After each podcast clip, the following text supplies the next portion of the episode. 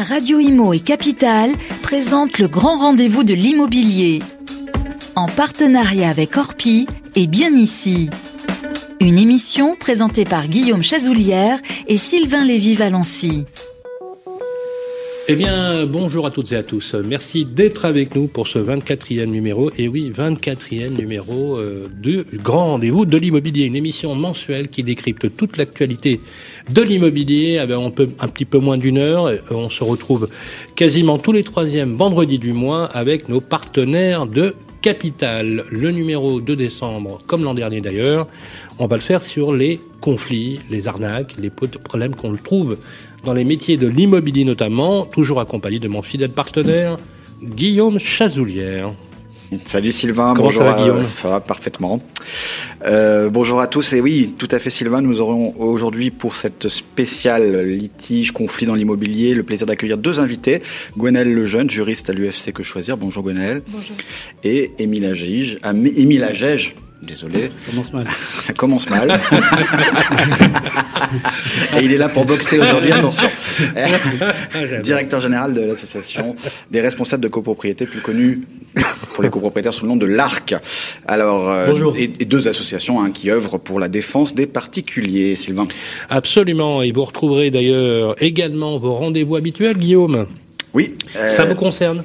Questions pratiques, avocat, notaire, expert comptable, agent immobilier, euh, répondre à vos questions, homestager. C'est parti donc pour ce grand rendez-vous de l'immobilier avec nos invités. On se retrouve tout de suite après ça.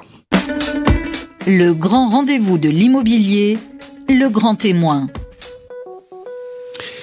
Alors Guillaume, nos deux invités euh, du mois nous éclairent aujourd'hui sur les principaux litiges qui touchent euh, l'immobilier, qui gâchent la vie des, Français, hein, notamment dans le secteur euh, de l'immobilier, de la copropriété, lorsqu'on achète, qu'on qu'on loue, qu'on vend. Ils vont surtout nous donner des clés hein, pour repérer ou déjouer les pièges. Avec nous, on a quelqu'un qui est connu dans le métier pour la copropriété, en particulier le directeur général de l'ARC. Émile Agege est avec nous. Bonjour Émile. Bonjour, ravi de vous revoir. Merci d'être avec nous. À vos côtés, une habituée, puisque depuis septembre, avec euh, nos amis de l'UFC que choisir, on fait une séquence justement pour les conseils aux consommateurs. Euh, c'est Gwenelle Lejeune qui est avec nous pour l'UFC que choisir. Bonjour. Bonjour. Alors on va aborder, si vous voulez bien, euh, ensemble les problèmes qui sont liés d'abord à la copropriété, bien évidemment, vous connaissez bien le, le sujet, Émile, euh, et avec vous, Gwenaël, plus largement aussi les arnaques, difficultés que peuvent rencontrer euh, dans des litiges qui opposent très souvent, trop souvent peut-être, bailleurs locataires, euh, transactionnaires euh, ou gestionnaires. Voilà, et c'est la première question, comme il est d'usage, que Guillaume va vous poser. Oui, et on va commencer cette première séquence sur les problèmes généraux. La copropriété, on l'abordera dans un second temps, mon cher. Vous attendrez un petit peu, mais vous pouvez intervenir. Alors, Gwenaël, Gwenaël- mais justement, vous, vous pouvez intervenir sur les propos de Gwenaël. Donc, Gwenaël Lejeune, euh, juriste à l'UFC que choisir. Euh, cette année encore, euh, vous avez encore mis beaucoup en évidence les litiges euh, récurrents entre bailleurs et locataires, et parmi eux les problèmes notamment d'état des lieux, de restitution, de dépôt de garantie qui ne cessent de croître, dites-vous. Oui, alors aussi incroyable que ça puisse paraître, parce qu'on a quand même eu une année un petit peu particulière, cette année nous avons eu un regain de, de signalement de la part de consommateurs pour des problèmes d'état des lieux d'entrée, d'état des lieux de sortie, de restitution, non-restitution de caution dans les délais, avec ce type de problématique qui, assez incroyablement, a été beaucoup plus signalé que les années précédentes. Alors, en l'occurrence, les conseils en la matière sont, assez faciles, il ne faut, pas trop se leurrer. Pour ce qui est de l'état des lieux d'entrée, le locataire doit, doit être particulièrement vigilant, bien évidemment. Euh, il ne doit pas tout payer. Hein. Il y a quand même un plafonnement de la participation financière qui peut lui être demandée dans les frais d'établissement de l'état des lieux. Et s'il se rate et qu'il loupe un certain nombre de détails et peut découvrir ensuite des difficultés au sein du logement, il peut avoir des petits rattrapages. C'est-à-dire que si 10 jours, dans les 10 jours suivant l'état des lieux, s'il se rend compte qu'il y a un petit problème, il peut le signaler par lettre recommandée avec accusé de réception rapidement et demander à ce qu'il y ait une modification de l'état des lieux d'entrée. Euh, et sinon aussi, le cas classique, c'est quand même le problème du chauffage. Vous prenez votre logement en été, c'est ballot, vous n'avez pas essayé le chauffage pour Bah voir oui. s'il fonctionnait. Ils le ils le font, aujourd'hui, ça, les et là, vous- Ils le font. Ils sont, des- sont tellement contents de trouver un bail de location pour certains Voilà. qui Mais vous savez, qu'ils n'osent même pas appeler le je propriétaire. dirais que le juriste aura pensé à allumer le chauffage. Le juriste, lorsqu'il visite un logement qu'il veut louer, Bah aura oui. peut-être pensé à allumer, à allumer le chauffage, mais pour le reste, en général, Mais personne n'y donc, pensera bien doit faire le évidemment. locataire alors Il doit Alors, dans ces cas-là, il a une quand même un- clause, revenir après.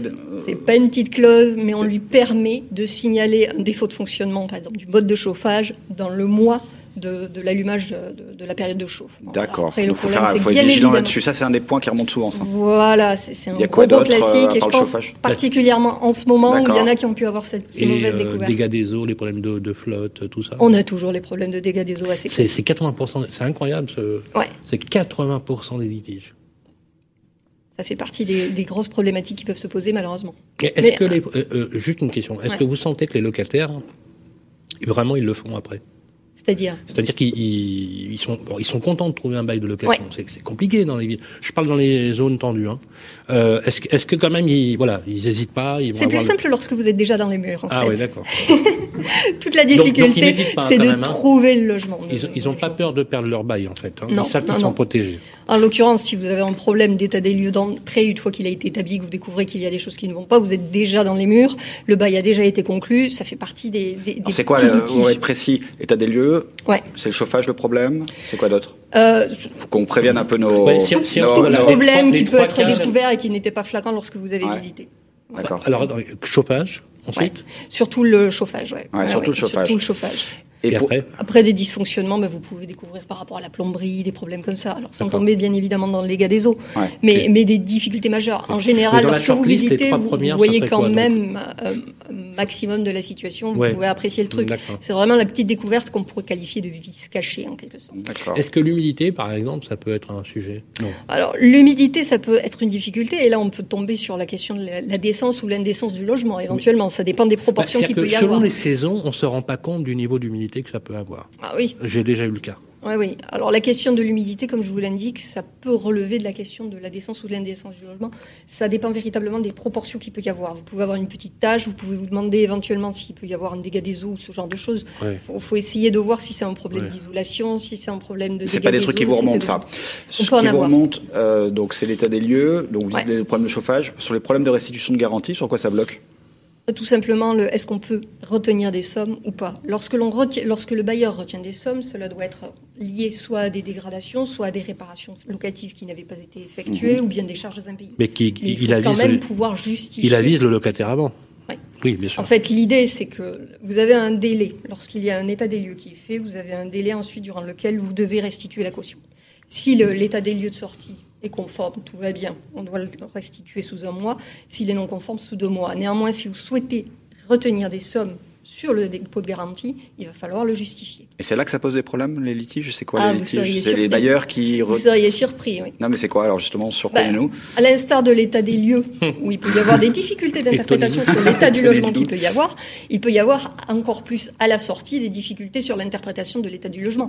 On peut essayer de vous imputer des choses qui n'ont rien à voir avec vous. Par exemple, les questions de la vétusté peuvent se poser.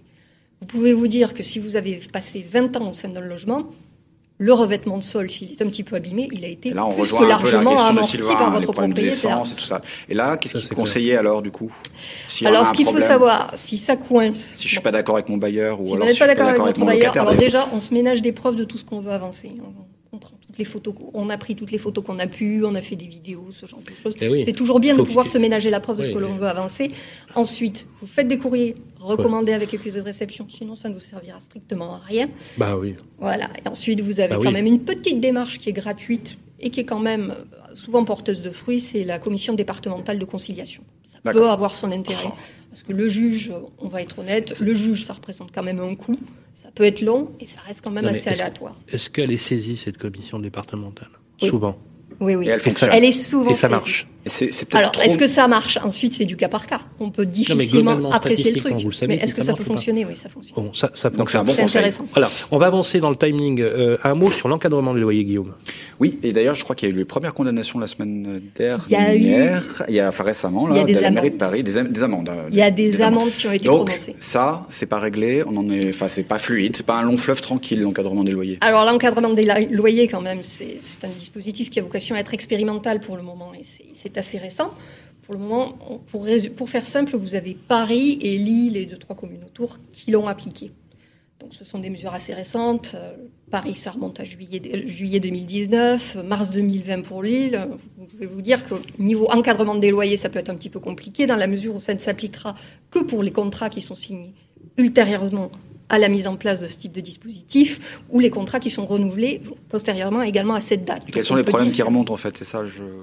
Le non-respect du truc. Mais c'est quoi? Parlez bien Qu'est-ce que, Qu'est-ce qui pose problème? C'est les bailleurs qui ne connaissent pas la règle encore euh, Ils ne la connaissent pas ou ne veulent pas la connaître. C'est les problèmes de surloyer euh, Qu'est-ce qui me remonte? Bah, Dites-vous que dans les zones tendues où le dispositif a été mis en place, et d'autres villes ont vocation à le faire, hein, j'ai vu un certain nombre de villes avaient candidaté. Ils avaient jusqu'au 23 novembre dernier pour le faire.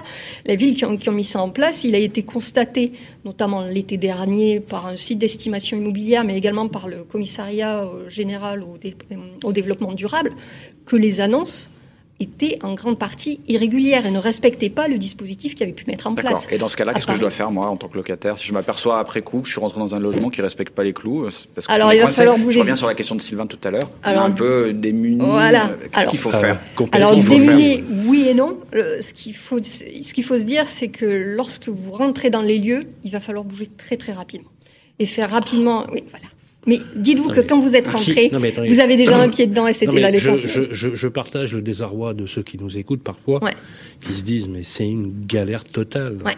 Moi, je l'ai connu et je suis sûr et je suis pas. Alors, j'ai une chance. Je suis un peu juriste de formation quand même, hein, mais tout le monde ne l'est pas et, euh, euh c'est super compliqué. Quoi. Oui. Alors que qu'est-ce qu'il faudrait dire d'ailleurs sur la copro? À mon avis, c'est une galère totale. C'est-à-dire que si on n'est pas outillé, à minima, on n'y va pas. Et je vais même aller plus loin.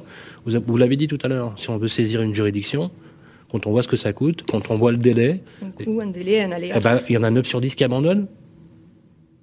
Voilà. Qu'est-ce qu'il fait notre locataire là? Alors, le locataire, lorsqu'il vient de rentrer dans les murs et qu'il se rend compte que bon, l'annonce n'était pas régulière, ce qu'on peut d'abord d'ailleurs voir, hein, très souvent sur les sites maintenant, vous pouvez avoir des petites extensions qui permettent de voir si l'annonce est ou pas régulière. Ça, se développe de, petit, de plus en plus. C'est-à-dire des tiers de confiance, des qualités Non, mais des, extensions sur, les moteurs de recherche. Vous pouvez appliquer sur les sites de vente par correspondance. Vous ah pouvez parfois mmh. suivre les prix. Et eh ben là, vous avez un petit logo qui apparaît et qui vous dit qu'en fait, l'annonce est illégale et ne respecte pas l'encadrement des loyers qui a, qui a pu être mmh, mis en mmh, place. Donc, en tout cas, on le voit pas très souvent, ça. Hein. Non, il faut penser à, appliquer, à installer les extensions ah, qui oui, peuvent oui, exister. Il faut installer les extensions. il y a des extensions qui calculent automatiquement l'écart de loyer. Oui. Ouais, d'accord. On vous barre le truc et on vous met annonce illégale. D'accord. Et donc, comment on trouve ces extensions? On va, on va le donner à nos. Alors, en cherchant un petit peu sur les moteurs de recherche, alors je ne suis pas là pour faire de la publicité, mais, mais, vous pouvez trouver euh, un certain nombre d'extensions. Ah bah, c'est assez intéressant. Et une fois qu'on est dans les lieux. Après, vous vous dites bien évidemment que vu que vous êtes dans une zone tendue, qu'il y a quand même un déséquilibre important entre l'offre et la demande, il faut peut-être quand même signer et essayer de rentrer dans les lieux et contester ensuite. Une fois que vous êtes rentré, il faut savoir que le délai est assez rapide. Vous avez un mois pour demander la baisse du loyer. D'accord. Et si ça se loupe, malheureusement, il va falloir passer devant le juge du contentieux de la protection on a, l'ancien. Faut, faut, faut, faut, être vigilant en amont. Juste une dernière question avant de. On va avancer. On va avancer. Dernière question. Euh, les problèmes liés aux rénovations, travaux de rénovation. On en a beaucoup parlé l'année dernière. C'est la dent creuse hein, de, de l'année. Grand, grand, grand classique. Oui, et d'ailleurs, euh, j'ai encore pris une information ce matin. Euh, il y a eu un, une décision avec l'ANA justement pour les mécanismes de prise en charge. On parlera de, de tout cela. Alors. Le problème de, de la rénovation énergétique, c'est qu'on propose des, enfin, c'est presque magique des offres. Je peux comprendre que ça, ça soit tentant, même si la loi limite maintenant le harcèlement téléphonique, le démarchage à domicile, etc., etc. Il y a des personnes qui se font avoir sur la rénovation énergétique. Est-ce que ces litiges continuent à se développer? Alors, fort heureusement, comme vous l'avez dit, il y a la loi relative au démarchage téléphonique qui permet quand même de juguler les choses. Ça marche, ça Alors, pour le coup, oui. Ah ça, marche plutôt bien parce qu'il faut savoir que le démarchage téléphonique, moins intrusives. voilà, le, démarchage téléphonique en matière de rénovation énergétique est par principe interdit, sauf exception, et en l'occurrence, ça serait sous la forme de services complémentaires à un contrat en cours. D'accord. Par exemple, votre fournisseur d'énergie qui pourrait vous contacter par rapport à la, la, question de la rénovation énergétique. Sinon, c'est interdit. Et pour le coup, c'est plutôt bien suivi. Alors, j'ai eu quelques remontées la rumeur publique, on va dire ça comme ça, où on m'a indiqué que peut-être il y aurait encore des démarchages téléphoniques pour le coup, on n'a pas eu ce type de remontée de la part de nos AL pour le moment. Après, bien entendu, il y a parfois un délai de latence entre le texte et la. la Ça, c'est la grande avancée 2020, mais qu'est-ce qui pose encore problème Voilà. Est-ce que, bah, et puis surtout, est-ce que le nombre de litiges a explosé vu les dispositifs de la ma prime rénov, mhm. l'élargissement du dispositif de l'aide, etc. Ou est-ce que vous êtes toujours sur une, un train de classique un bon train de croisière Non, non. Bien évidemment, plus il y a de communication gouvernementale, plus il y a l'aspect effet d'aubaine, plus il y a de difficultés parce qu'il y a de plus en plus d'arnaques et du coup de plus en plus de signalements. on rappellera, Donc il y a un effet d'emballement. On rappellera notamment que tout le monde n'est pas éligible aux fameuses offres à 1 euro. Ça, on l'avait suffisamment dit l'année dernière. Voilà. Et la difficulté, c'est que là, en l'occurrence, bon, on a mis un petit peu de côté le démarchage téléphonique, mais il reste quand même le démarchage à domicile. Et là, euh, dites-vous que c'est pas comme en sport, c'est pas parce que vous êtes à domicile que, vous avez l'avantage du terrain. Pour le coup, c'est l'inverse. Euh, la rénovation énergétique, ça doit se concevoir, que ce soit sur les travaux qui doivent être faits, le choix de l'entreprise, les aides qui sont éligibles ou pas. Et euh, si vous ne faites pas attention à ça et que vous signez ça sur un coin de table, vous exposez à énormément de difficultés. Et c'est la raison pour laquelle il ne faut pas le faire. Merci beaucoup, Gonel Lejeune. On a, je crois, un micro-trottoir qui est prévu. Surprise, oui, un petit micro-trottoir pour terminer cette séquence. On va vous le faire écouter. Nous sommes allés sonder les Français, enfin quelques Parisiens, euh, dans la rue pour leur demander ce qu'ils bah, qu'ils pensaient des prestations des, agents immobiliers. Là, là, pour le coup, on était à la gare de Clamart. Gare de Clamart, d'accord. La gare de Clamart, parce qu'on s'est dit, on s'est dit, au lieu d'interroger tout le, vous savez, tout le temps, on va, on va au métro Bourse, on va dans le 17e, la rue de Lévis, on dit, euh, on, dit, euh, on dit, on fait toujours ces micro-trottoirs. Là, on s'est dit, non, on va aller en banlieue, proche couronne, voilà, à la sortie de la gare. On vous le fait écouter, puis je vous le fais une petite réaction. C'est vraiment sur les, les prestations des agents immobiliers. On écoute. Il participe un peu à la hausse des, des prix des, euh, des, spéculateurs, voilà. Ça, tout simplement, des spéculateurs. Vous croyez qu'ils font monter les prix de l'immobilier? Ah oui, bien sûr. Sur chaque transaction, ils prennent euh, un gros pourcentage. Et c'est eux qui, euh, qui négocient directement avec le client. Moi, je, je fais la transaction directement avec le propriétaire. Je pense qu'ils sont pas malheureux, hein. Ils sont pas malheureux, hein. 10% sur 500 000 euros, monsieur, ça fait combien? On est à 50 000 euros pour l'agent immobilier. C'est ça? Il fait la vente de, son, d'un appartement, mais euh, la remise aux normes, c'est le client qui le fait. C'est pas lui. Après, oui, les diagnostics, euh, mais ça, ça représente 500 euros, ça, monsieur. Alors, je, vais me faire l'avocat du diable pour terminer, mais c'est vrai que l'agent immobilier va faire visiter, par exemple, 10 personnes, il va en vendre qu'à une. Donc il aura passé beaucoup de temps avant de pouvoir vendre. Peu importe, ça c'est son, activité. Maintenant, euh, vous faites deux, deux, deux, deux, biens par mois. Euh... Ouais, ce que je veux dire, c'est pour moi, pour ma part, c'est énorme. Bon, c'est très hein, ciblé. Euh, trop, trop, cher, trop cher les commissions d'agents. En fait, on, euh, c'est intéressant les réactions. On a eu pas mal d'autres réactions. On a quand même modéré un petit peu. Euh, il y en a qui étaient un peu plus énervés, mais euh, ce, qui est, ce qui est surtout intéressant au-delà de que c'est une transaction ou gestion, c'est l'image de l'agent, c'est l'image de, l'immobilier. On voit que l'image, elle est pas au top. Quoi. Mmh, mmh peut-être moins que les huissiers et d'autres professions, mais effectivement. C'est justifié selon vous, ça? Non, mais ce qui est, intéressant, c'est l'image qu'il y a de la distorsion entre euh, les honoraires réclamés et le travail effectué. Et ce qui est valable pour les agents immobiliers, c'est encore plus valable pour, pour les syndics. Et donc, en réalité, on voit bien qu'aujourd'hui, il, y a, il y a un manque de traçabilité, de transparence sur la rémunération réclamée par rapport aux tâches réalisées. Et donc, c'est ça qui crée, en fait, compte, cette rupture de confiance oui, en fait, existante entre le professionnel et le consommateur. ils se disent, ce que je paye, le travail qu'on me donne, qu'on me propose, ça justifie pas en fait. Tout à fait. Et au, et au final, on, les, les, syndics en, en, premier lieu profitent parfois de leur monopole puisqu'ils sont, puisqu'ils sont les seuls à pouvoir réaliser cet acte-là, pour au, final proposer des tarifs complètement exorbitants, disproportionnés, qui, qui, qui sont en aucun cas le reflet euh, de la mission euh, qu'on lui demande. Et donc, et c'est ça, cette, cette, cette frustration-là, on le voit bien dans votre reportage, qui crée justement ce, ce, ce conflit latent. Merci, euh, beaucoup. On va passer d'ailleurs à vous, euh, Émile Agech. Merci beaucoup à vous, Gwenel Lejeune.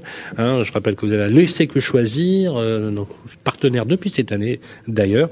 Euh, je vous propose que vous restiez avec nous. On va laisser passer une petite page de pub et ensuite ce sera le moment des experts avec ça vous concerne et on reprendra bien évidemment le cours de notre magazine. À tout de suite, ne zappez pas. Le grand rendez-vous de l'immobilier revient dans un instant. Vous et moi, on se connaît bien. On se voit tous les jours. Vous pouvez trouver que j'ai du charme, que je suis un peu démodé ou trop isolé. Je suis capable de faire rêver comme d'empêcher de dormir. Mais même quand je ne suis pas là, on parle de moi. Et s'il arrive que l'on me quitte, c'est toujours bon de me retrouver. De m'avoir, tout simplement. Je suis l'ancien, l'actuel, le prochain. Je suis le bien, celui que vous voulez acheter, vendre, louer ou faire gérer. Orpi, des femmes et des hommes pour votre bien. Harold se sent bien ici. Il y a une bonne boulangerie. C'est bien ici. Il est à 5 minutes de l'école, 20 minutes de son travail. C'est bien ici. Et il adore nager. C'est bien ici. C'est sur bienici.com qu'Harold a eu son coup de cœur. Eh, c'est bien ici. Pour une recherche immobilière innovante, par vie de quartier et temps de trajet. Bienici.com, la meilleure façon de trouver son futur logement.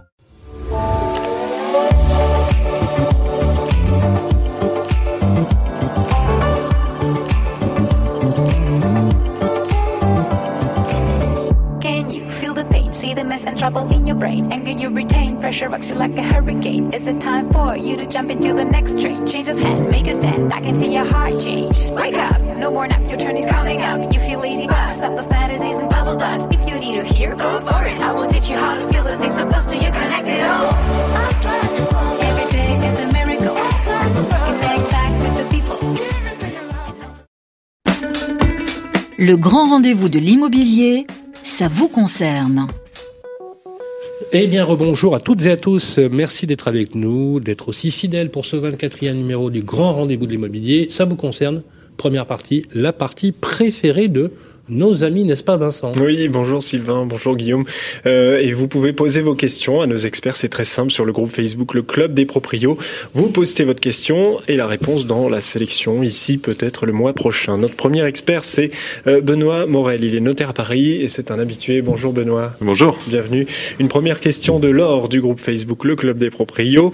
Dans le cadre de l'achat d'un appartement en VFA, le promoteur de Laure a désigné un syndic de copropriété qui sera donc convoqué dès la première AG. Le syndic a-t-il le droit de présenter un seul et unique, euh, un seul et unique syndic à la copropriété? L'or et le reste de l'immeuble peuvent-ils choisir une autre société, Guillaume? Le promoteur. Le promoteur. Le promoteur a-t-il le droit d'imposer un syndic, en fait ça? L'or et le reste de l'immeuble peuvent-ils choisir une autre société Ah, ça c'est un sujet intéressant parce qu'effectivement on, on est à la naissance de la copropriété puisque dans votre question le- l'immeuble est neuf, il n'a jamais ouais. été euh, soumis au statut de la copropriété et l'achèvement du premier lot va faire naître la copropriété et se pose bien sûr la question de sa gestion. Euh, la seule solution pour avoir un syndic provisoire c'est effectivement que le promoteur en désigne un. Donc il y aura un premier syndic qui sera choisi par le promoteur au moment de la souvent au moment de la signature du règlement de copropriété et qui donc va s'imposer euh, à la copropriété pendant au maximum une année après l'achèvement, puisqu'après le syndic a l'obligation de convoquer une nouvelle AG, où là sera désigné un syndic qui sera plus un syndic provisoire. Donc on peut avoir un syndic professionnel, un syndic bénévole. Et euh, la loi prévoit que désormais, le syndic est obligé de mettre en concurrence. Et mettre en concurrence, c'est au moins avoir deux offres. La difficulté, c'est que euh, il faut que les copropriétaires euh, s'impliquent un peu dans la démarche, puisque sinon c'est le syndic qui va auto euh, se mettre en concurrence. Et donc c'est assez sympa pour que les copropriétaires contactent le syndic provisoire, fassent acte euh, de présence s'ils veulent être syndic bénévole, ou euh, proposent des syndics et, qui connaissent par ailleurs pour avoir des contrats et une mise en concurrence. Mais comment on fait euh, si moi je donc je viens d'acheter dans cette copropriété, c'est ma première AG, je me suis renseigné sur la loi, euh, je veux pas du syndic qui va Mmh. m'être proposé par mon promoteur, je peux en amont de la première AG déjà Alors, proposer- effectivement, il faut le faire proposer en- d'autres syndics. Est-ce que ça arrive ça Ouais.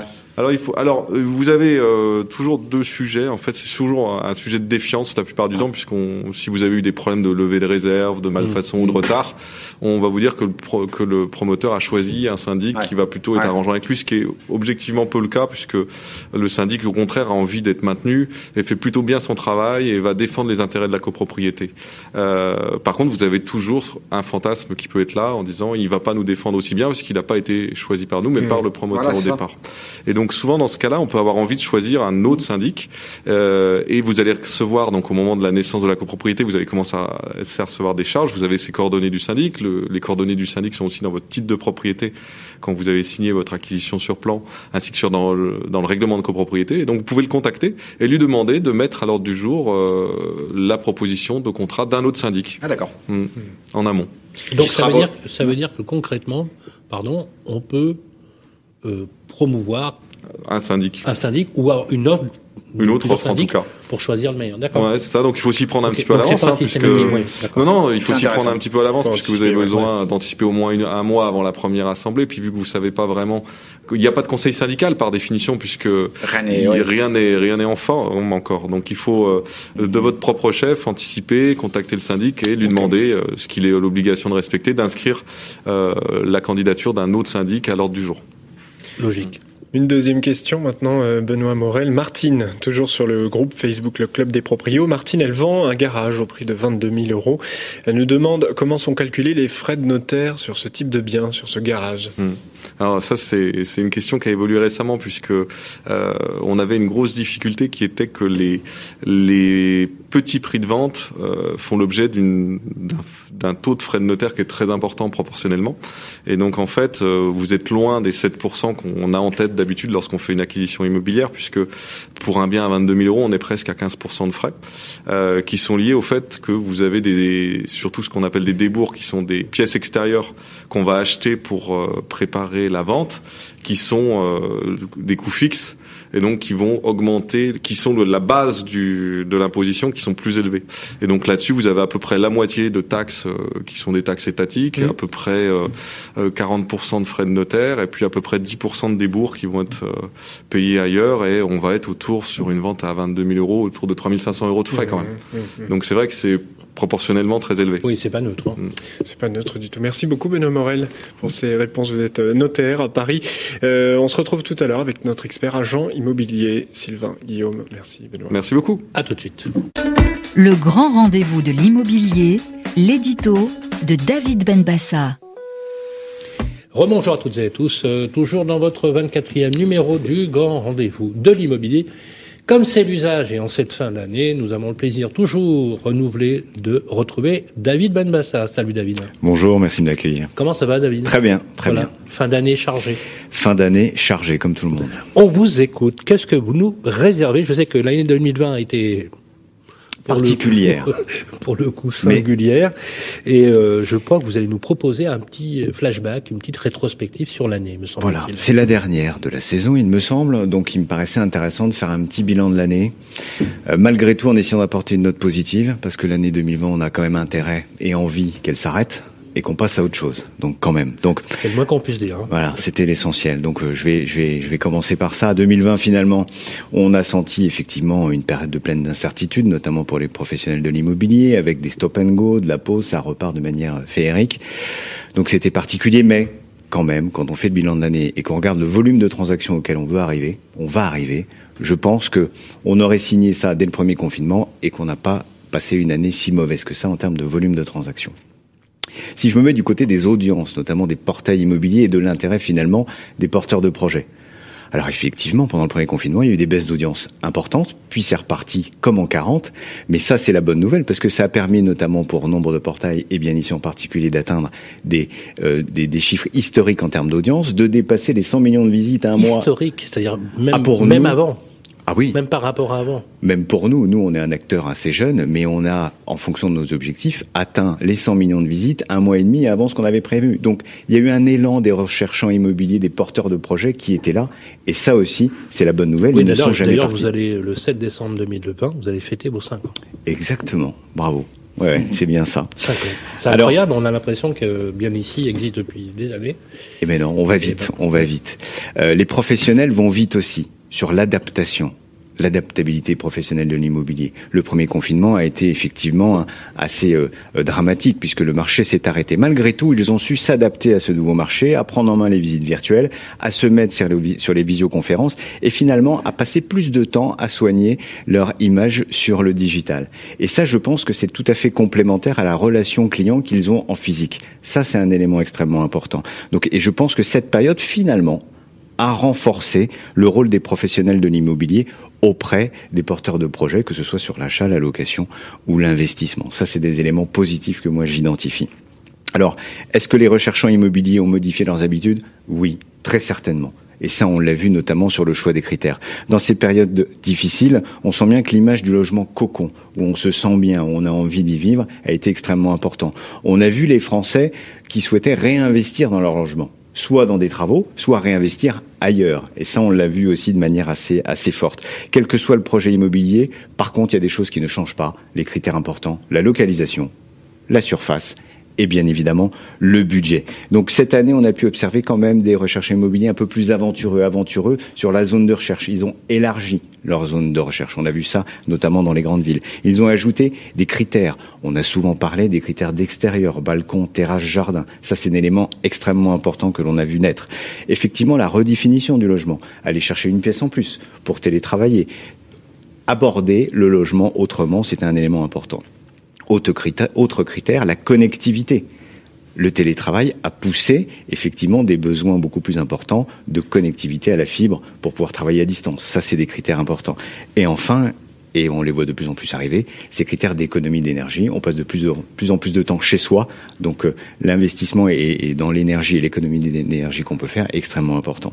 Bref, est-ce qu'on va assister en 2021 à un nouveau recherchant immobilier? J'en sais rien. En tout cas, on sera là pour commenter et le suivre de manière importante. On a fait également un petit focus sur le marché et les prix. On a regardé une analyse intéressante, écoutez bien, euh, les prix affichés, donc sur le site, des annonces d'appartements avec des critères d'extérieur, balcon, terrasse, jardin. Et on a voulu regarder leur évolution sur l'année et l'impact du confinement. Ce qu'on a pu constater, finalement, sur l'année, c'est que ces prix affichés ont évolué de 7 à 9% de plus qu'en début d'année. Ça a été beaucoup plus marqué sur les petites surfaces et notamment les T1. Les T1 qui avaient un critère d'extérieur balcon terrasse, et eh ben finalement ont pris de la valeur au détriment de ceux qui n'en avaient pas. On a fait cette même analyse dans les grandes villes. Dans les grandes villes, on a vu par contre que l'impact était le même, sauf pour les grandes surfaces. Dans les grandes villes, les appartements qui ont des grandes surfaces et qui ont un extérieur, finalement, ont moins d'avantages et, sont, et, ont moins d'avantages par rapport aux maisons qui se, qui se trouvent en périphérie. Donc là, les prix n'ont pas forcément augmenté, les prix affichés, et on a vu des choix de recherchants immobiliers qui se portaient sur l'extérieur de ces grandes villes. Bref, vous le savez, la qualité de vie, moi je vous en parle depuis cinq ans maintenant. On recherche pas un, bien immobilier seulement pour les quatre murs, mais pour l'environnement qu'il propose avec la proximité des commerces, des parcs, des transports en commun. Et on le voit bien que tout ça prend de plus en plus de sens. Donc les recherchants immobiliers, on le voit aussi, sont beaucoup plus aguerris à la recherche sur Internet. Et finalement, ce qu'on constate, c'est l'absence d'informations, que ce soit sur la localisation du bien, que ce soit sur les charges, que ce soit sur les diagnostics, ou un manque d'informations sur les photos, les visites virtuelles, les vidéos, ben finalement, ça devient des éléments pénalisants pour le bien. Donc attention à ces éléments-là, des recherchants beaucoup plus aguerris, les professionnels aussi doivent en tenir compte et donner de plus en plus d'informations sur le bien. Je vais finir ma chronique en parlant du financement. On voit bien que c'est important. Euh, les, les, les conditions d'octroi sont extrêmement difficiles, mais on a quand même toujours des taux aussi bas. Donc ça, euh, j'espère que les conditions d'octroi vont un petit peu s'alléger. Euh, on voit bien que le ministre a accentué aussi ces aides et, fait perdurer ces aides, notamment sur les, euh, le, le, prêt à taux zéro ou le dispositif Finel qui perdure. On va espérer que ça va soutenir le marché. Bref, moi je vois demain comme une opportunité. Il faut le prendre comme ça. Vous, Radio Imo, vous, Capital, nous bien ici, on aime l'immobilier et les Français aussi. Et on, on voit bien que par le nombre de recherches qu'ils ont, ils sont toujours là, ils sont toujours prêts à se lancer dans des projets de location, d'achat, de revente, et on sera là pour les accompagner. Il y a quelque chose toujours de lyrique dans on pourrait dire ainsi parler David Benbassa.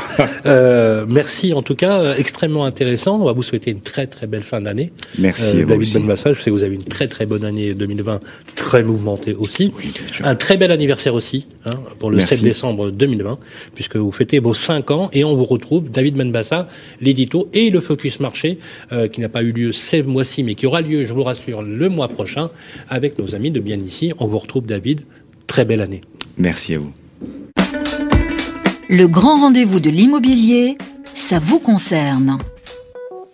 Eh bien, rebonjour à toutes et à tous. Vous êtes toujours dans votre grand rendez-vous de l'immobilier. Ça vous concerne. Deuxième partie, toujours avec euh, l'ami Vincent. Cette fois-ci, nous avons un agent immobilier et pas n'importe lequel. Oui, Yann Cahill. Bonjour Yann, bienvenue. Bonjour, bonjour. Batignolles Immobilier, agence immobilière dans le 17e arrondissement, c'est chez vous.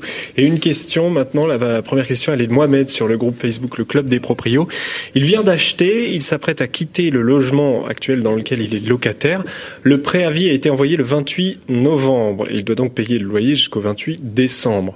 Le propriétaire lui propose de faire l'état des lieux le 21 décembre, date à laquelle il quittera donc le logement. Est-ce qu'il doit payer le loyer jusqu'au 28 décembre pour respecter le préavis d'un mois ou bien jusqu'au 21, jour du départ et signature de l'état des lieux de sortie Yann Question très classique. En effet, euh, on a l'impression qu'on peut payer moins en partant plus tôt. Euh, malheureusement, pour répondre directement à la question, non. Le préavis d'un mois, de date à date. Donc même si on part avant, euh, il n'y a pas de prorata. Il peut y avoir éventuellement un accord avec le propriétaire si, par exemple, nous, je sais que c'est ce qu'on fait euh, au Batignolles, si on arrive à louer dès le 22, bah évidemment qu'on évite de prendre de, de- de- de gagner deux fois le loyer, donc on fait un remboursement au, au locataire sortant. Mais légalement, le- c'est le 28 du 28 au 28, donc même s'il part le 21, et d'ailleurs il pourrait même euh, demander à son propriétaire d'y rester jusqu'au 28. Hmm, Et ça peut se faire à l'amiable. Petite Oui, après conventionnellement, oui, on peut on peut discuter, mais légalement, euh, a pas, c'est pas parce qu'on rend les clés le 21 ou le 15. Au mois le mois. Ouais, Au c'est un mois au c'est un mois le mois. mois. Ouais. Petite précision parce que c'est indiqué un mois là. Ouais, alors à Paris. Voilà. C'est ça, là. Ouais, ouais, ouais. Donc C'est- un mois à Paris et ailleurs c'est combien? Ben, en fonction des zones, il y a des zones tendues, moins tendues. Mhm. Et euh, en tout cas, à Paris, c'est- c'était euh, le, le- la question que je me posais. Mais à Paris, à partir du moment où le préavis d'un mois, euh, après, il faut voir si c'est un contrat meublé, pas meublé. Mais en tout cas, à Paris, c'est un mois. Et, et donc, euh, Et sinon c'est trois mois, c'est ça? Ouais. Hmm. Trois mois ailleurs C'est et en ça. meublé c'est un mois. un mois. D'accord. Deuxième question maintenant de Ludovic du groupe Facebook Le Club des Proprios. Il s'apprête à mettre en location son logement. Son futur locataire lui propose deux garants. Ludovic se demande s'il peut accepter deux garants et les signifier dans le contrat de bail. Yann. Alors pareil, une question très classique. Euh, la réponse c'est qu'en fait, cette question vient du fait que on peut pas cumuler un garant et une assurance loyer impayé ou un garantisseur. En revanche, on peut avoir deux garants. Oui, bien sûr. Euh, L'imposer non, mais euh, les euh, les les souscrire oui. Oui, oui, bien sûr. Oui. En revanche, deux personnes physiques. Oui, ça peut pas être une institution et un, voilà. Pourquoi? Parce qu'en fait, très souvent, avec lorsque et d'ailleurs les locataires demandent souvent, est-ce qu'il y a une assurance loyer impayé Pourquoi? Parce qu'ils veulent savoir s'il y a garant ou pas garant, puisque encore une fois, on ne peut pas mettre un, un garant lorsqu'il y a une assurance loyer impayé, hormis pour les étudiants.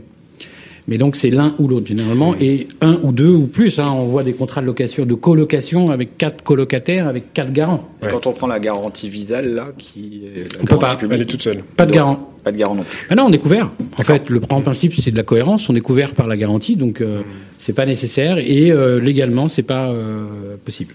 En tout cas, là, pour Ludovic, voilà pour la réponse. Merci beaucoup pour ces conseils. Yann Cahill, votre agence Batignolles Immobilier, est à retrouver sur Merci. Vincent, Merci, merci, euh, Yann Cahill. Euh, on va se retrouver tout à l'heure pour la dernière partie de Ça vous concerne. Troisième focus avec un avocat pour le coup. Et dans un instant, on va retrouver la deuxième partie de notre entretien avec nos grands témoins, nos deux grands témoins, Émile Agege, le directeur général de l'ARC, et Gwenaël Lejeune du pôle juridique de l'UFC Que Choisir. Le grand rendez-vous de l'immobilier revient dans un instant. Vous et moi, on se connaît bien. On se voit tous les jours. Vous pouvez trouver que j'ai du charme, que je suis un peu démodé, ou trop isolé. Je suis capable de faire rêver, comme d'empêcher de dormir. Mais même quand je ne suis pas là, on parle de moi. Et s'il arrive que l'on me quitte, c'est toujours bon de me retrouver. De m'avoir, tout simplement. Je suis l'ancien, l'actuel, le prochain. Je suis le bien, celui que vous voulez acheter, vendre, louer ou faire gérer. Orpi, des femmes et des hommes pour votre bien. Harold se sent bien ici. Il y a une bonne boulangerie. C'est bien ici. Il est à 5 minutes de l'école, 20 minutes de son travail. C'est bien ici. Et il adore nager. C'est bien ici. C'est sur bienici.com qu'Harold a eu son coup de cœur. Eh, c'est bien ici. Pour une recherche immobilière innovante, par vite quartier et temps de trajet. Bienici.com, la meilleure façon de trouver son futur logement.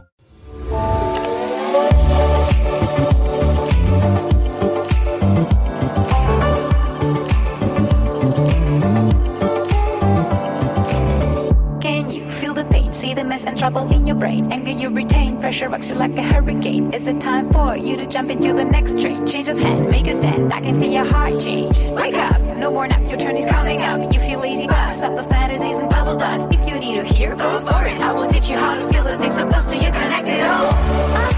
all. Every day is a miracle. Connect back with the people. Le grand rendez-vous de l'immobilier, le grand témoin. Rebonjour à toutes et à tous, merci d'être avec nous toujours euh, pour ce grand rendez-vous de l'immobilier, 24e numéro, et oui 24e numéro. On commence à bien être installé dans le décor, vous êtes très très nombreux à nous suivre, merci. Encore une fois, euh, on va vous donner toutes les clés de décryptage. Deuxième partie avec le grand témoin. Pour cette fois-ci, on va parler de copropriété euh, et je propose d'ailleurs, mon cher Guillaume, qu'on propose à notre ami Émile Agege, directeur général de l'ARC, de répondre aux questions qui sont liées à la copropriété. Euh, bien évidemment, Gwenal Lejeune, Gwenal Lejeune, vous êtes de l'UFC Que Choisir, vous restez avec nous. Et si vous le souhaitez, vous pouvez bien entendu intervenir comme la tradition. Bien évidemment, première question, Guillaume. Oui, et on commence par un, aller un petit point positif. Euh, depuis cet été, les contrats de syndic ont été réformés, améliorés, mieux encadrés. Euh, quelles sont les avancées concrètes, euh, Émile là-dessus? Et pourquoi vous appelez quand même malgré tout à la méfiance? J'ai discuté avec vous avant le plateau. Voilà. Alors effectivement, avec le décret du 2 juillet 2020 qui a réformé le décret du 7 mars 1967, on a intégré une, une évolution au, au, contrat type de syndic qui, je répète, est également réglementé, c'est-à-dire qu'il est encadré. Et le, le contrat type répond, répond à une règle très claire qui est le contrat tout sauf. C'est-à-dire que le syndic ne peut facturer que les prestations expressément indiquées dans le contrat, et toutes les autres prestations sont réputées inclus dans le forfait de base. C'est très important de, partir de ce postulat-là, qui est de dire le syndic ne peut facturer que les prestations indiquées.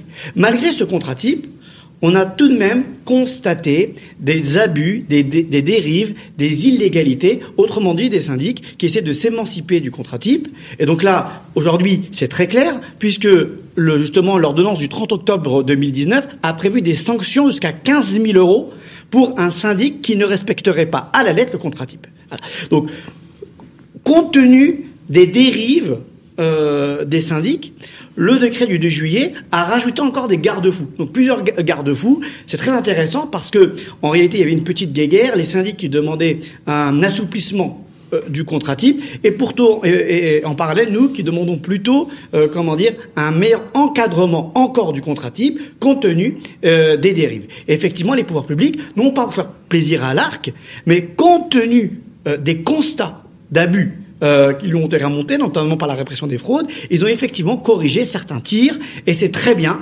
pour les copropriétés et les consommateurs. Alors, euh, ces, ces, évolutions, euh, quelles sont-elles?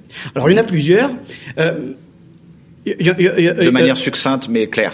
De, ma, de, manière, alors, on, on, de manière succincte Parce qu'on a un quart d'heure, mais pour parler d'autres choses aussi. Alors, allez, allez, alors on, va, on va la faire très courte. Premièrement, le contrat type prévoit des pénalités. Mmh. Les syndics ont neutralisé les pénalités en mettant un centime. Aujourd'hui, ces pénalités sont fixées par voie réglementaire, et donc le, un syndic qui refuserait de remettre les documents au conseil syndical au-delà d'un mois, c'est 15 euros par jour de retard. Un syndic qui refuserait de, re, de remettre la fiche synthétique à un copropriétaire, c'est 15 euros par jour de retard. L'état daté, on le sait, plafonné à 380 euros, donc le syndic ne peut plus, euh, comment dire, facturer plus de 380 euros. Est-ce qu'on peut rappeler juste à nos auditeurs ce que c'est qu'un état daté? Alors l'état daté, c'est les documents ou, ou les informations à remettre au notaire lors d'une vente euh, d'un bien. D'accord. Merci. Euh, donc, donc ça, ça c'est le premier, ça, premier, premier point. De, de, deuxième point, c'est qu'on a mieux encadré la désignation et la révocation du syndic en cours de mandat. Donc, euh, au final, ce sont des dispositions de l'ordonnance du 30 octobre qui ont été intégrées dans le contrat pour rendre ces dispositions, au-delà d'être légales, contractuelles. Là aussi, on a fait, euh, on, il y a, le troisième point qui est extrêmement important, c'est sur l'encadrement des, des, tarifications des prestations ah oui, complémentaires et supplémentaires. En réalité, beaucoup de syndics s'amusaient à, à, faire un, un milkshake de, de, de, de, de de prestations. C'est-à-dire ils prévoyaient un forfait auquel on ajoutait des vacations horaires, auquel on ajoutait un coût par le nombre de lots que compose la copropriété. Donc maintenant, c'est terminé. C'est-à-dire que le syndic doit choisir entre soit un forfait, soit une vacation horaire.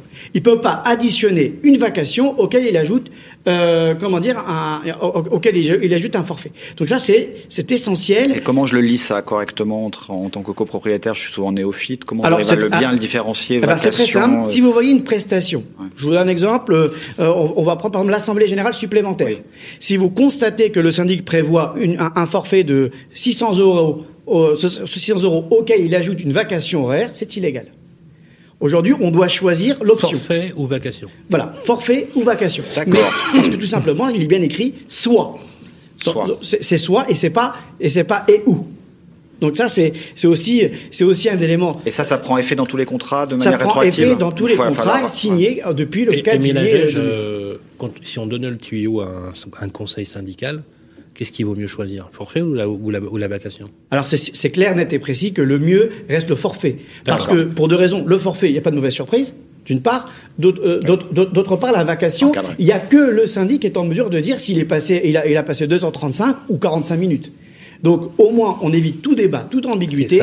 Euh, on sait que c'est un forfait. Un- un for- après, ça se négocie, mais au moins, il n'y a pas de mauvaise surprise. Là aujourd'hui, on, on- on a, on a, comme on dit là, le, le double effet qui se coule, c'est-à-dire non seulement on ne sait pas exactement pour mettre en concurrence les contrats, c'est impossible, puisqu'en fait, la modalité, elle n'est pas définie, c'est vacation horaire, d'une part, donc on peut pas faire de mise en concurrence, et deuxièmement, au final, on a la surprise de savoir voilà. à quel tarif le syndic a facturé la vacation, et surtout, à partir de quand il a commencé à faire son décompte. À nous d'être vigilants donc hein, sur ce point. Euh, on connaît maintenant les règles du jeu. Peut-être une deuxi- un deuxième point. Alors justement, vous disiez euh, effectivement, vous avez parlé de, de, de ce décret euh, qui est euh, qui est mieux encadré. Euh, vous avez parlé aussi, euh, vous, l'avez évoqué, des syndics qui auraient des filiales, vous savez. Les filiales des syndics. Euh, et vous dites que quelque part, euh, enfin, vous dites, pardon, vous Constatez. On, on constate euh, que les syndics imposent de plus en plus ces filiales au conseil syndical. Est-ce que c'est toujours le cas? C'est le cas? Alors, non seulement c'est le cas, ça s'aggrave. C'est légal Euh, on va voir dans quelle mesure c'est légal. Ça s'aggrave donc. Euh, ça s'aggrave et, et, et ça devient même dangereux. Est-ce qu'on peut rappeler ce que ça veut dire alors, euh, Juste pour nous, euh, filiale d'un Alors je vais vous expliquer le, le dispositif parce Oui, qu'effectivement que c'est essentiel. Les gens comprennent pas. Euh, c'est quoi, le- c'est- c'est c'est quoi le, le système? C'est quoi la pratique? La pratique, on a un syndic qui est mandataire de la copropriété. Et ce même syndic va créer des filiales dans différents secteurs assurance, énergie, entretien, dépannage et va euh, profiter de son mandat du fait qu'il est en face euh, les copropriétaires pour essayer de faire passer ses filiales en force au, cours de l'Assemblée générale. Et donc en réalité, il va utiliser euh, son mandat pour récupérer d'autres marchés, euh, d'autres marchés et accroître en fait compte ses profits. Alors vous allez me dire, mais c'est quoi le problème Euh, Après tout, il fait son business. Oui, le seul problème, c'est qu'il y a- en concurrence. c'est que, premièrement, il n'y a pas de mise en concurrence, mais surtout, il y a un conflit d'intérêts. Ce syndic-là, qui est normalement le mandataire de la copropriété, qui doit défendre les intérêts du syndicat des copropriétaires, se retrouve être en même temps le commercial qui devra ensuite euh, vendre et surtout défendre euh, la- filiale qu'il a essayé de passer. Mais depuis que je vous connais, vous me parlez de ça, et c'est une évidence que c'est ça, il y a cette pratique cette, in- qui, qui est tentante pour, pour les syndics. Mais comment ça se fait que ça s'aggrave? C'est ça que je ne comprends pas. Alors que l'information, on la connaît, que Alors- les copropriétaires sont vigilants, par- sont censés être vigilants là-dessus. Alors, je- Euh, alors- comment ça se fait que ça s'aggrave? Alors, je vais vous dire pourquoi ça, ça s'aggrave, tout simplement parce que la loi n'est pas assez stricte, d'une part, et vaut, vaut- vaut mieux dire qu'au final, elle prévoit rien, hein, au-delà de l'interdire, premièrement, et deuxièmement, euh, comment dire, aujourd'hui, il y a ce qu'on appelle de la filouterie des syndics. Je vais être très, cl- je vais être très clair. Ah, euh, Euh, filouterie, ça, vous y allez fort là. euh, c'est même gentil. Euh, fil- filouterie, c'est carrément de la malhonnêteté. Euh, oui. Alors, Euh, alors un exemple Alors, pour on va- justifier on va- tout ça. on va- mais- déjà, déjà, comprenons un petit peu comprendre, le contexte pour que les, téléspectateurs comprennent bien le dispositif. Alors, bien sûr qu'il n'y a pas de procès d'intention, c'est pas tout le monde. Chaque fois, on fait ce procès Oui. d'intention, euh, on essaie d'englober tout le monde. Euh, je, on, on va, on va être très clair. hein. Il y en a de- certains, des groupes, qui aujourd'hui ont bien compris que le, les enjeux financiers euh, étaient au-delà de la loi et, comment dire, Alors, et l'intérêt euh, du syndicat. Bon, donc, La mais- pratique. alors déjà, déjà, soyons très clairs par rapport au texte de loi. On a deux textes de loi. L'article 18.1a, loi 65, et on a l'article 39 du décret 67, qui précise que le syndic doit impérativement informer avant de proposer la filiale les, les- les liens capitalistiques qu'il a avec cette fameuse filiale ou avec cette société, parce que c'est pas forcément, c'est pas forcément une filiale, c'est aussi une société dans laquelle il a des, des liens capitalistiques et qui veut proposer à sa copropriété. Il est Et obligé de le faire? Il est obligé de le faire. Donc, euh, par exemple, si j'ai 70% d'une boîte de, de, de travaux, de, Oui. de- ou de plomberie, Oui. Si vous voulez la proposer à la copropriété, vous êtes obligé en amont d'informer Et c'est ça qui fait pas au fait la ça copropriété. Non, c'est encore plus violent que ça. Alors. Donc déjà, j'espère que pour les téléspectateurs, le, le contexte légal et réglementaire est bien compris. En amont, le syndic doit informer des liens capitalistiques qu'il a avec la société, et c'est uniquement après avoir informé les copropriétaires, que donc ils peuvent, ils peuvent donner un consentement éclairé, qu'ensuite ils proposent le service et la société. Et ben on a des, on, on a des, on a des syndics qui jouent de ruse. Alors, la première ruse, par vous exemple. faites euh, Alors, patienter là. hein. la, la- la pre- la première ruse, elle est, elle est très simple. C'est que dans la même résolution, on propose le service et la société. C'est- Par exemple, en matière d'assurance. Donc on dit, vous devez, vous pouvez souscrire, vous, de- vous devez souscrire une assurance, mais on vous impose notre filiale. Et donc les copropriétaires se retrouvent contraints et forcés parce Mais que il- s'ils n'acceptent pas la filiale, ils n'acceptent pas le service, ils n'ont pas d'assurance. Voilà une première filouterie euh, que l'on dénonce. Alors que normalement, il devrait dire voilà, vous devez vous assurer, mais vous avez le libre choix de choisir. Normalement, la, la- la- la première chose, c'est effectivement, on, Hmm. on- on- on présente euh, qu'il y a une, une filiale qui est un courtier en assurance, qui est, qui est, qui est, qui est telle société. Mais est-ce qu'on est tenu de présenter plusieurs sociétés pour les mettre en concurrence Bien sûr. ou pas Alors, deux choses. Deux choses. On, est- on est- on est obligé Pardon. de faire la transparence, d'une part. Donc, euh, donc, de présider les liens capitalistiques qu'on a avec cette société, avec cette filiale, d'une- d'une part. D'autre part, effectivement, de la mettre en concurrence pour permettre un vrai choix serein des copropriétaires. Un autre exemple, Émile, alors on n'a plus beaucoup de Alors, temps. un, un autre de- exemple encore plus Ça va, violent. on a encore 5 bonnes minutes. Alors, encore, en- encore plus violent, et là on l'a dénoncé sur notre site internet, dans lequel on, on- on- on indique directement le groupe Citia prend les copropriétaires pour des doubles idiots, puisque euh, le, le- le syndic fait carrément à l'inverse. C'est-à-dire que en premier lieu, euh, il vend le service, par exemple d'assurance, donc première résolution, donc cette résolution est, actée puisque les, les copropriétaires ont effectivement besoin d'avoir par exemple, un, contrat d'assurance. Et en deuxième résolution, après que le principe a été acté, en deuxième résolution, on dit qu'en dé- qu'en définitif, cette, cette, ce- ce- cette souscription de service ne sera que proposée que par la filiale du groupe Citia. Et donc, compte tenu du fait qu'on a validé le service, on est contraint, puisqu'il n'y a pas d'autre choix, d- d'opter pour euh, la filiale du groupe Citia. Vous appréciez pas beaucoup Citia, on dirait. Non, non, j'ai- rien contre lui. Je l'aime autant pas que c'est les autres groupes c'est- qui, légal, sont sont pas honnêtes. C'est pas légal, mais ils vous ont répondu là-dessus, j'imagine. Rien du tout. Rien du tout. Ils n'ont pas répondu, ils n'ont pas intérêt à répondre parce que, légalité, parce que, parce que, parce que, parce que c'est ignoble de, de, de, de- d'utiliser ce procédé-là et d'utiliser ont ce, été- ce alors, monopole de, justement, ce- de, de, de Émile mandataire Agege, pour, pour imposer Émile- alors une filiale. Émile est-ce qu'ils ont été retoqués? Parce que ça- clairement, c'est un constat quasi frauduleux ou Re- voire limite. retoqués par qui? Euh, bah, retoqué par une procédure qui aurait été engagée par un conseil syndical. Mais non, parce que tout simplement, euh, c'est très, c'est très compliqué, parce que euh, qui va, encore une fois, qui représente le syndicat des copropriétaires? Le syn- oui, C'est le syndic. Donc ça voudrait dire quoi? Il faudrait que Citia s'auto-assigne contre lui Oui, pour une pratique qu'elle n'a jamais fait Émile, Émile vos, vos adhérents de l'association, je rappelle que vous êtes complètement autonome, que vous vivez des cotisations Oui. de vos adhérents, ce sont des copropriétaires. Non, ce sont des syndicats de syndicats- Est-ce que les syndicats de copropriété peuvent agir? Non. Non, mais ils peuvent pas. C'est-à-dire qu'en fait. Ils peuvent pas agir Donc, juridiquement. en fait, il y a une, il y a une filouterie, comme vous dites, et ils peuvent rien faire contre. Bah oui.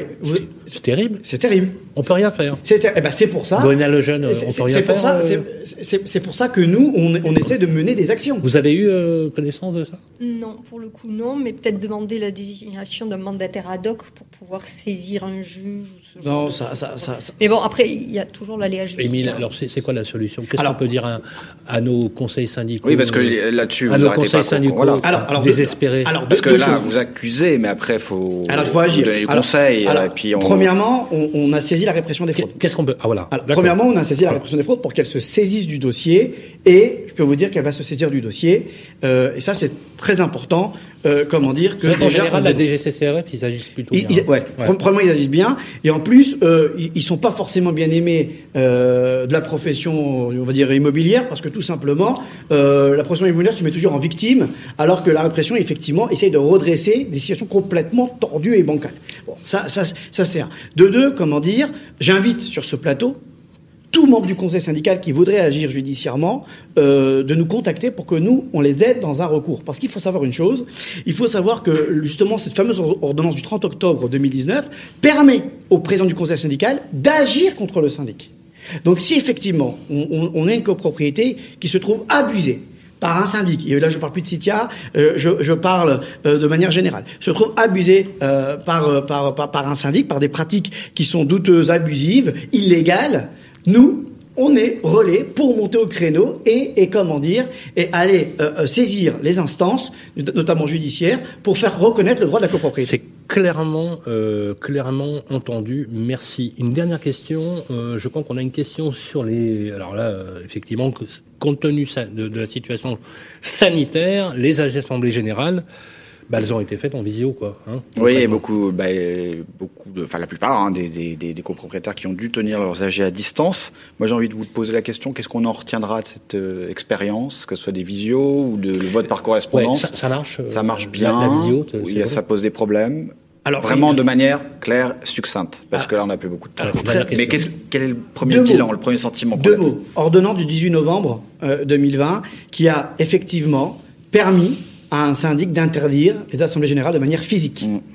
Cette même, cette même ordonnance a, a- a précisé que, en priorité, on devait tenir les assemblées générales en visio-conférence. Oui, juste rappeler que euh, interdit parce que compte tenu de la Compte- situation compte tenu de la- sanitaire. oui, Oui, oui, oui. et- et- l'ordonnance précise vous ne pouvez pas réunir les personnes, faites-le en visio. Vous, euh, vous pouvez interdire, pas vous devez interdire. Oui, d'accord. Vous pouvez interdire, et Est-ce jusqu'au que, les 1er mandats avril. ont- est-ce que les mandats ont été prorogés dans le temps? Le, non, non, 31, dé- ça, ça reste au 31 janvier 2021. Il y a juste une, une date, mais, Mais pour- le pour retour d'expérience, parce qu'ils l'ont tous vécu, retour d'expérience. Alors, a. euh, très clair, hein, aujourd'hui, alors que euh, ça a été vendu la visio comme étant la panacée, en réalité, on s'est aperçu que les syndics, ont- ont- la plupart ont jeté l'éponge parce que une visioconférence à 10, c'est encore sympathique. Une visioconférence à 30, 40, 500, c'est plus possible. Bon, donc euh, au final, ce qu'on avait vendu comme étant une avancée, on s'est aperçu que pratiquement parlant, euh, c'était pas, c'était pas optimal. Et on peut pas faire autrement. Et en plus, alors, alors, et, et- et en plus, il faut savoir que euh, pour euh, certains syndics, le, le vote par correspondance c'est avéré être une aubaine en réalité. Parce que c'est quoi le vote par correspondance Ouais. Le vote par correspondance, c'est que il n'y a pas de débat, il n'y a pas de critique, et en définitive, on dit au copropriétaire, c'est blanc ou noir. On vous donne une résolution, votez blanc ou noir. On a, on a épinglé un syndic qui a demandé 53 de, 53% d'augmentation de ses honoraires de base. Il a profité du vote par correspondance en disant voilà, moi, moi, puisque c'est blanc ou noir, Des noms. euh, euh, blanc, eh ben vous, On vous avez plus de syndic, Donc, noir, vous, vous Bon, avez grosso modo, ce que vous, vous dites, c'était sympathique. On a fait avec les moyens du bord, crise sanitaire. On va surtout pas pérenniser ce genre de pratique. Alors, alors le constat, parce Le- que voilà, le bilan. le, le bilan, voilà, c'est ça qui est Voilà. intéressant. En 30 secondes, En- parce qu'on a là, alors, temps. 30 secondes, 30%. 30 secondes, 30%. Par définition. 30 secondes, 30%, ouais. euh, par, par- par dé- par- par définition, tous les, tout- aujourd'hui, toutes les, tous les statistiques que l'on a et qui nous sont remontées, le, il y a eu le, le taux de participation du, par vote par correspondance, c'est 30% des copropriétaires. En réalité, et on a fait un article pas énorme, c'est ça. c'est c'est pas énorme. Aujourd'hui, les copropriétaires ont boudé. Et si j'avais dit 20 secondes le, le, le- Ça aurait fait 20%? Non, mais, mais, je, je- je- mais je suis sûr Non, que non, mais- 60 non, c'est c'est 20%. impressionnant. Non, non. Mais, mais en tout cas, il y a, il y a aujourd'hui de- les, études qui nous ont remonté par plusieurs, par plusieurs structures, hein, et pas notamment par Ouais. Monsieur Frémont aussi, euh, de la. Gilles Frémont. Voilà, qui, qui a aussi indiqué ça. Association C'est- nationale des Ah, actionnaires de voilà. copropriété. C'est 30% de participation, donc euh, par vote par correspondance. Donc ça implique quoi? Ça implique que ça n'a pas séduit et ça implique que les copropriétaires ont boudé le dispositif parce que tout simplement, on n'a pas le droit de voler la, la participation démocratique des copropriétaires, qui est une assemblée générale des copropriétaires. Question, juste, juste pour compléter ça, parce que c'est important, il y en a qui nous écoutent.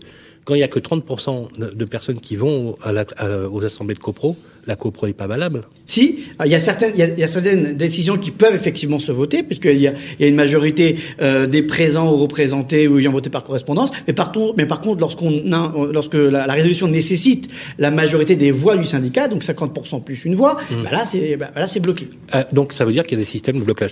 Merci encore une fois. Je rappelle que euh, Émile on peut vous retrouver sur votre site internet arc comme la narc-copro.fr. Tout à fait. Important, Merci extrêmement intéressant.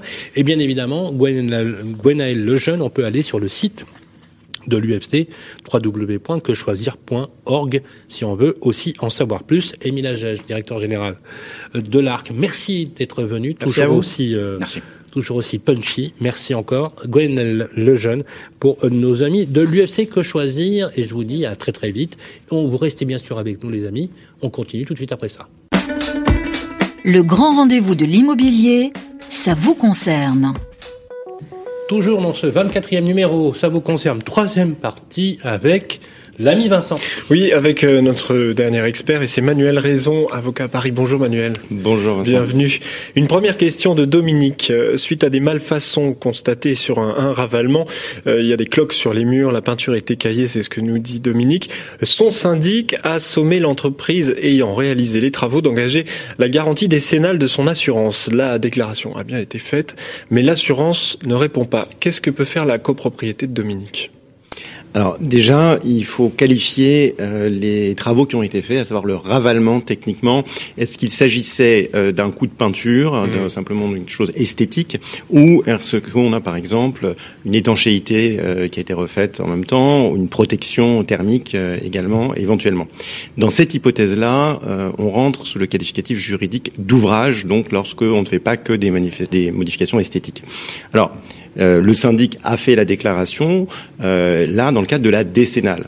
On a trois choses, trois systèmes juridiques qui peuvent se superposer. On a ce qu'on appelle la parfaite achèvement, on a la décennale et on a la dommage ouvrage. Alors on va les prendre un par un.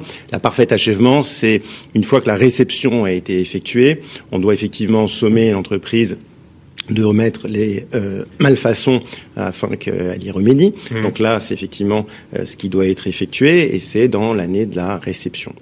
Ensuite, euh, on a effectivement euh, la décennale, qui est une garantie décennale contractuelle, euh, où là, le syndic a fait la déclaration et il l'a bien fait auprès euh, de l'entreprise en le sommant euh, de effectivement faire sa déclaration auprès de son assurance décennale. Il peut exa- et par ailleurs, il peut également doubler en envoyant également un recommandé. C'est euh, la l'entreprise qui a, qui a pris sa décennale. C'est- C'est l'entreprise, Une pas- pas le entreprise syndic. hein, c'est l'entreprise qui a fait les travaux Hmm. qui a fait une déclaration là. Tout à fait. Que C'est-à-dire que là, le syndic déclare effectivement euh, à l'entreprise euh, les malfaçons, lui somme d'y remédier et de faire une déclaration. Donc c'est juste. Euh, c'est ce qu'il a fait. et Tout ça. Alors, on peut, euh, par sécurité, dans l'hypothèse où on a, comme euh, ça a l'air d'être le cas, euh, pas de, de réponse de l'entreprise, on peut aussi faire un recommandé à l'assurance décennale dans l'hypothèse où l'entreprise ne l'aurait pas fait puisqu'elle nous a pas confirmé. C'est justement en fait. l'objet de la question. C'est la question. Elle, elle répond pas. Donc ils ont bien fait les choses a priori. alors ils ont bien fait les choses. Maintenant, il faut pas en rester là.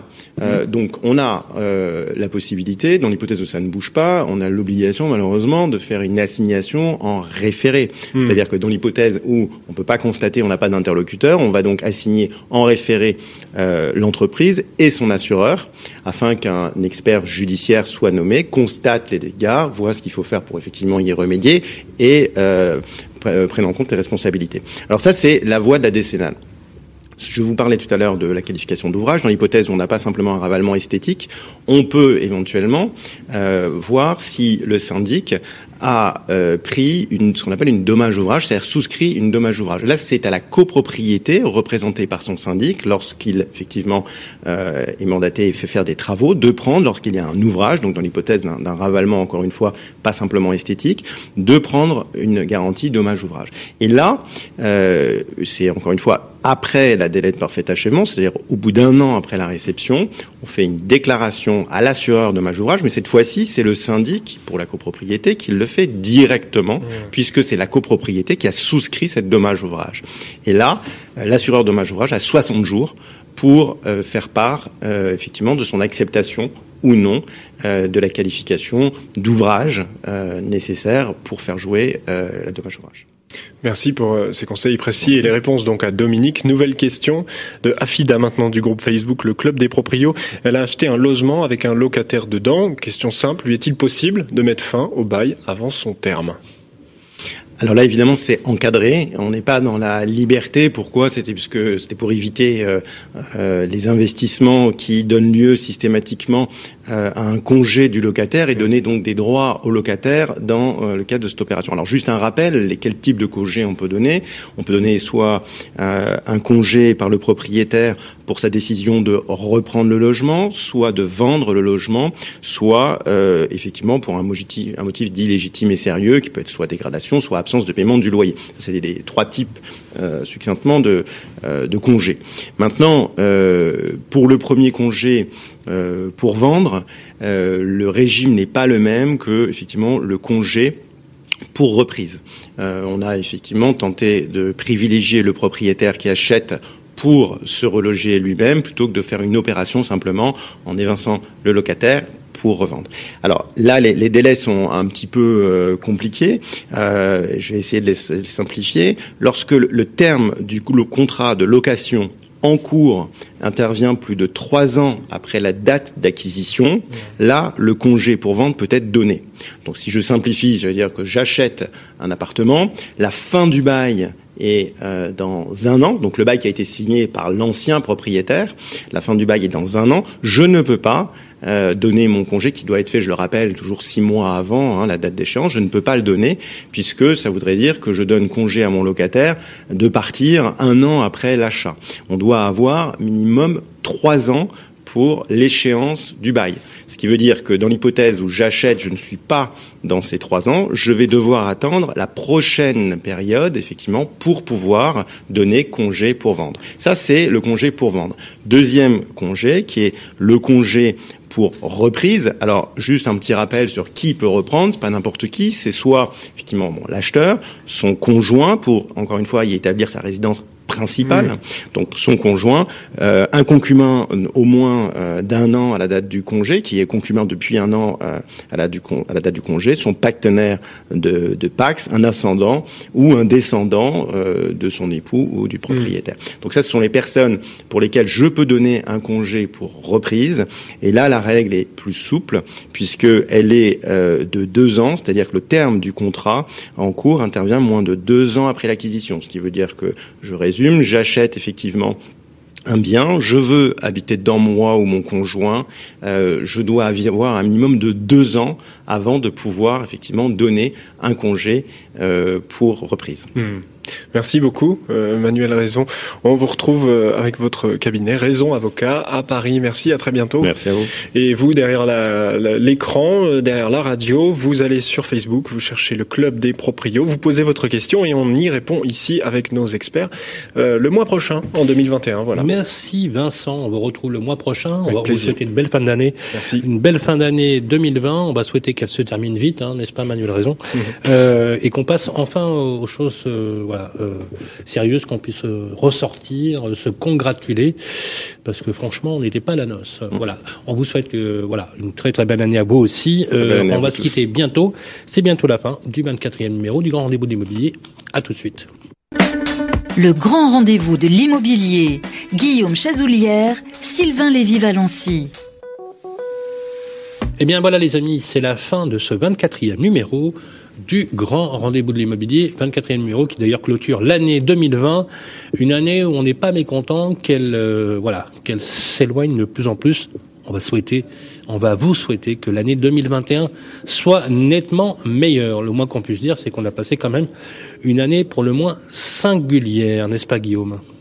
Oui, et nous nous retrouverons donc en, en janvier prochain. Janvier, chers auditeurs. On vous attend le 15 euh, janvier à 18h05. Ben voilà, mettre des horloges et avec une émission où on fera le point sur les nouvelles aides, alors euh, les APL, les ma prime rénov, le prêt à taux zéro, toutes ces aides vont être réformées.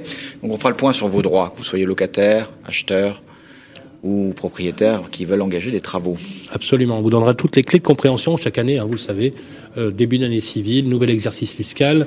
Beaucoup de choses vont bouger. On sera au taquet avec Guillaume pour vous répondre. Rendez-vous donc le 15 janvier à 18h05. Merci aux équipes de Radio Imo. Merci également aux équipes de Capital. Il me reste à vous souhaiter, mon cher Guillaume, de belles fêtes de fin d'année, une belle année à venir, en tout cas pour vous tous. Surtout, soyez euh, vigilants. Le virus est encore là. Euh, c'est certain qu'avec la période de vaccination qui nous attend, on va vaincre cette saloperie et enfin pouvoir ressortir au grand jour. Bonnes vacances à tous, très bonnes fêtes et à très vite. Radio Imo et Capital présentent le grand rendez-vous de l'immobilier en partenariat avec Orpi, 1250 agences immobilières partout, rien que pour vous. Et bienici.com, le site immobilier nouvelle génération à retrouver sur radioimo.fr et capital.fr.